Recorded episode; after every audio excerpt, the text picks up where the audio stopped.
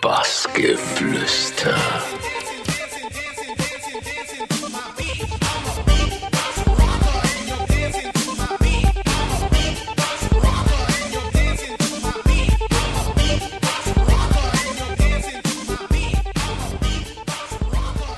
Ihr hört Bassgeflüster mit Wes Bam. Kick it.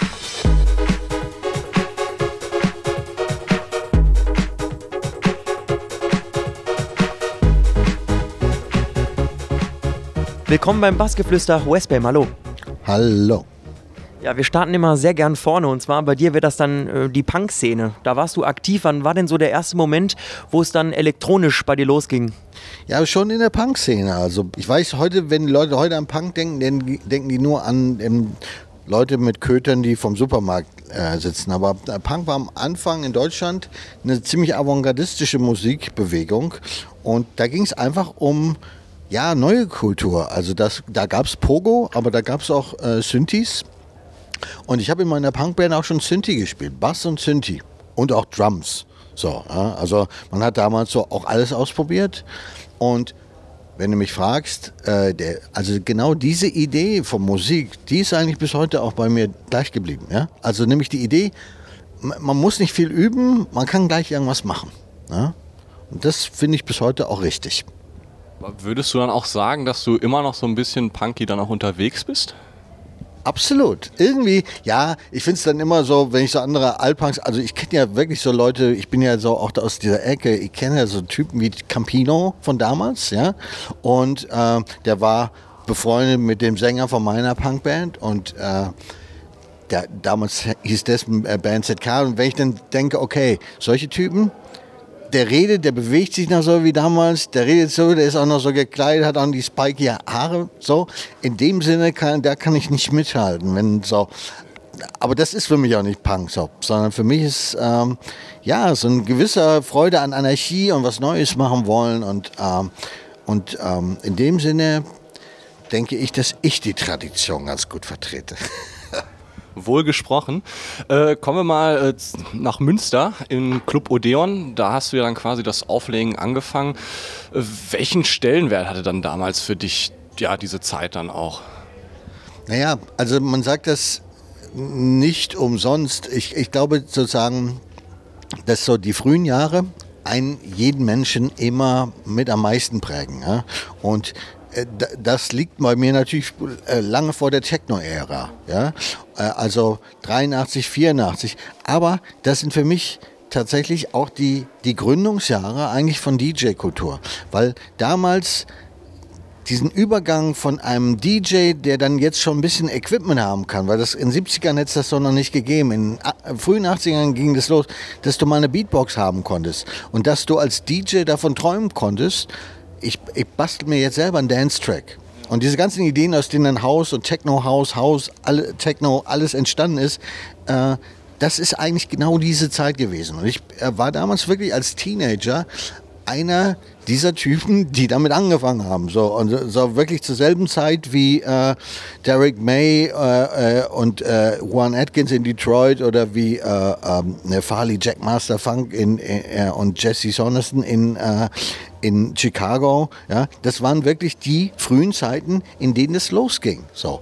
Und es gab einfach diese Musik, zum Beispiel von Yazoo oder von von äh, ja, Planet Rock oder, oder Anne Clark oder solche Sachen, ja, die waren schon sehr, oder Divine oder Fat Gadget, die waren sehr elektronisch und die hatten auch schon Grundzüge sozusagen über die Sequenzen oder die großartigste Band aller Zeiten, Duff. Die hatten diese großartigen Sequenzen und die hatten diese, im Grunde schon diese minimale Dance Power, sozusagen, die sich dann quasi eigentlich mit dem Aufstieg des DJ-Zeitalters überhaupt erst richtig rausgebildet hat. Aber sozusagen die Roots, die sind aus dieser Zeit. Und äh, die habe ich wirklich first-hand miterlebt und mitgeprägt. Ja, und was dich auch ein bisschen geprägt hat, war der Mix von Afrika Bambata. Das ist richtig, ne? Wie, wie kam das so zustande bei dir? Ja, das Lustige war, ähm, ich habe ja damals auch einen, einen Text geschrieben über äh, DJ Minimal Music, ja. Und jetzt muss man mal überlegen, wir reden von 1984, ja. 84, äh, heute ist er ja in jeder Dis in Ibiza und bla. ist so, weiß jeder, kennt jeder, macht jeder. 1984 dauerte es noch Jahre, bis der, sowas wie Minimum Music überhaupt erst passiert ist. Und ich hatte aber schon eine Vision davon durch diesen Death Mix von Africa Bambata. Und zwar, was die Hip-Hop-DJs damals gemacht haben, ist ja den Break zu nehmen und mit diesem Break den zu loopen quasi mit zwei Copies einer Platte. Also du hast, hattest damals irgendein so Lied, ein Instrumental oder irgendein so Lied, wo einer singt und dann breakt es runter, dann spielt nur noch der Drummer. Und die, äh, die waren, diese Jungs waren die ersten, die dann gesagt haben, wir wollen nur noch diesen Teil hören. Ja? Und das ist ja im Grunde schon die Erfindung von, von Techno. In Hip-Hop wurde das dazu benutzt, damit dann der Rapper darüber geht. Ja? Aber ich habe damals schon, mich hat der Rap eigentlich nicht interessiert, mich haben die Loops interessiert, ja? dass der DJ die Musik loopt und dass dadurch eine hypnotische neue Tanzmusik entsteht. Ja? Und da habe ich, glaube ich, auf eine kreative Art das interpretiert und gehört, was dann später quasi mit Hausmusik und Techno eigentlich erst so richtig klar wurde. Nämlich, dass es darum geht, dass DJ einfach die Musik so zurechtschneidet und herunterbringt auf die einfachen, sparsamen Dinge und wirklich nur noch die Bassdrum, die Snare Drum und irgendwelche Sounds. Ja? Und äh, was für mich eben die Grundlage der Kultur ist, wie wir sie heute kennen kommen jetzt auch schon zur letzten Frage. Ähm, du hast ja echt viele Veränderungen auch in dieser Szene mitbekommen, miterlebt. Ähm, würdest du dann trotzdem, du hast, glaube ich, ein Sprichwort von dir, dass du immer noch deinesgleichen siehst, wenn du heutzutage die Szene siehst. Ist das tatsächlich so, dass du sagst, das ist so wie früher oder wo stellst du dann schon Veränderungen fest? Naja, mit meinesgleichen ist es so eine Sache. Also ich erkenne äh, sozusagen die Idee der DJ-Musik, die heute eben so selbstverständlich geworden ist, dass es kaum noch jemandem auffällt. Ja? Und ich kenne noch die Zeit, wo das nicht so war und ich weiß, wo das herkommt.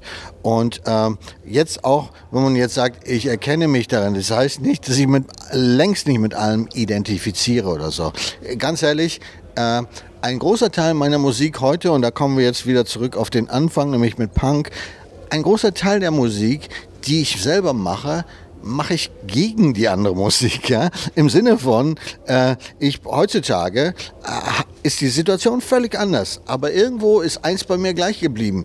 Ich mache Musik jetzt auch nicht nur aus Begeisterung dafür, wie toll die ganze Musik ist, sondern wie scheiße so viel Musik ist. Ja? Und äh, meine Idee, gerade heute, und da finde ich jetzt wieder dann äh, das aber toll, wie sich das weiterentwickelt hat. Ja? Durch diese Technik, durch Ableton, durch auch Datenstick und den ganzen Kram, ja, äh, habe ich heute einen Zugriff auf Musik, dass ich mit einfachsten Mitteln mir aus irgendeinem Track, den ich scheiße finde, was zaubern kann, was ich toll finde.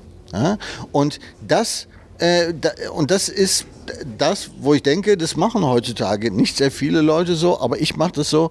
Und äh, das ist was, äh, wo ich dann sage, wow, Alter, mit 52 jetzt mache ich mehr Musik als jemals zuvor. Und ich habe circa zwei, drei Alben äh, in der Tasche mit absoluten neuen Tunes.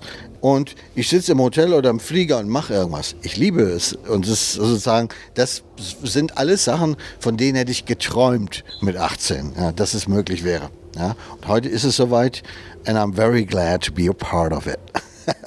Ja, Max, wir müssen leider schon aufhören, aber an der Stelle viel Spaß heute im Kesselhaus und okay. mach bitte noch ganz lang weiter so. Okay, merci vielmals. Bis später. Tschüss.